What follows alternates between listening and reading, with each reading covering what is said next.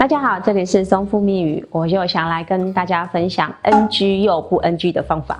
其实呢，我们收到有一些读者的来信说，童老师，你教我们做阴茎上的拍打法是有效的吗？我还是要强调一句，人体最大的吸气官在我们的大脑。阴茎上的拍打法其实只减少生理上的问题。那有一些呢，江湖老师呢，他会说这个拍打呢没有什么太多的效果啊，会造成阴茎上的敏感度下降啊。其实我要跟大家分享的是，马斯洛的需求理论呢，生理功能是基本的，心理是高层次的。我们想要达到的性生活满意的程度，其实是一个自我实现的一个最高层次。但是呢，在自我实现之前呢，我们先要把生理的问题先解决好。生理的问题呢，就是我们那花儿那个阴茎它的敏感度太高。那如何减少呢？它不会自然而然的减少敏感度，所以我们必须要用一些外力的方法来让我们的阴茎敏感度下降。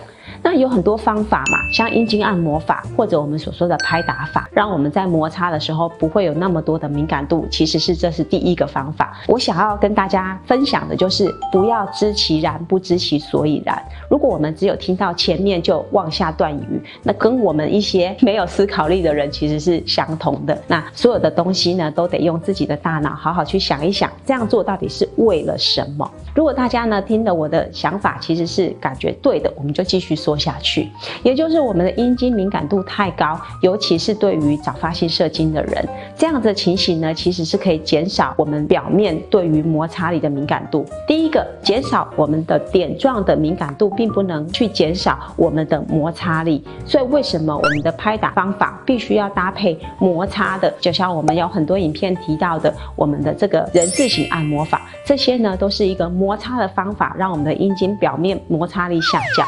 好哦。这个是第一阶段，是生理的、心理的，我们才会慢慢去处理跟我们的伴侣之间两性关系的协调。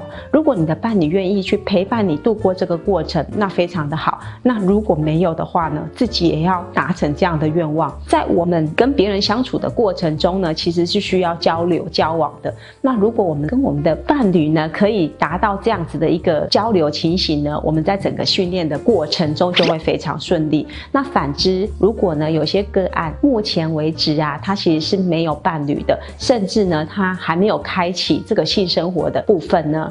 嗯，老师是比较建议你们可以先从看一些情趣的片子，让我们引发我们的性欲，这样子做呢，才能让我们的生理敏感度下降以后，再进入到性欲的阶段，比较不会有那么多的挫折。以上呢，就跟大家分享到这里，有关于阴茎按摩跟拍打术到底有没有效。那我在这一个影片已经做了非常详细的介绍。如果呢大家听不懂，可以再听一次。那希望大家都可以从找到最适合我们的方法。我们下回见。